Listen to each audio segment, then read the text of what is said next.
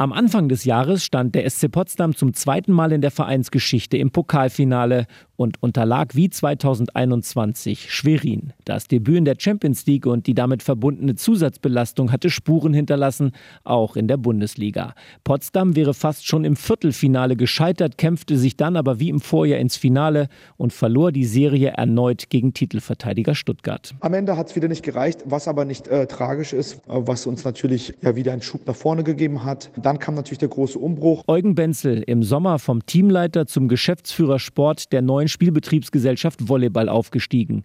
Ein Umbruch im doppelten Sinn. Sportlich mit dem Abgang von Cheftrainer Guillermo Hernandez und nahezu allen Stammkräften um Zuspielerin Sarah van Ahlen.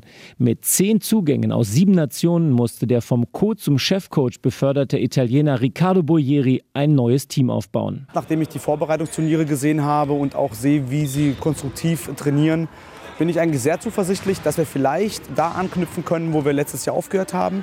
Aufgrund der Qualität der Spielerinnen glaube ich sogar, dass wir vielleicht ein besseres Team oder ein stärkeres Team als letzte Saison haben. Parallel zum sportlichen Umbruch wurde und wird der SCP von einem möglichen Steuerbetrugsfall erschüttert.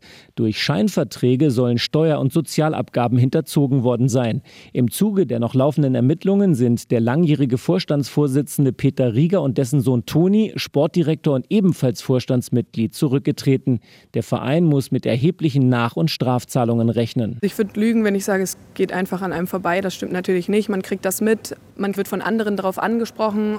War natürlich nicht einfach, aber das ist nicht unsere Aufgabe, da zu urteilen oder sich damit zu beschäftigen. Rückkehrerin Toni Stauz Ende August. Unbeeindruckt von den Geschehnissen hat sich das neue Team erstaunlich schnell gefunden und von wenigen Bundesligapartien abgesehen durchgängig überzeugt. In der Tabelle belegt Potsdam Rang 4, kann in der Champions League mit zwei Heimsiegen im Januar aus eigener Kraft weiterkommen und steht mit etwas Losglück wieder im Pokalfinale. Anfang März unternehmen Anastasia Cekulaje von Co. den dritten Anlauf zum ersten Pokaltriumph. Wir sind von Anfang an zusammengewachsen. Es war wie als würden wir uns schon immer kennen.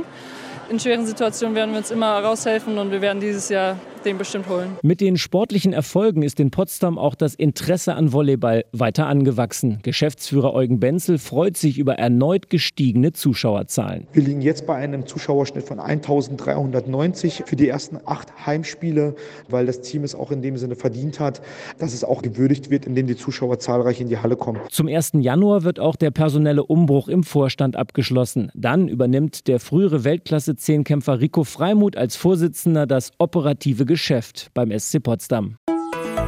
RBB 24 Inforadio vom Rundfunk Berlin-Brandenburg.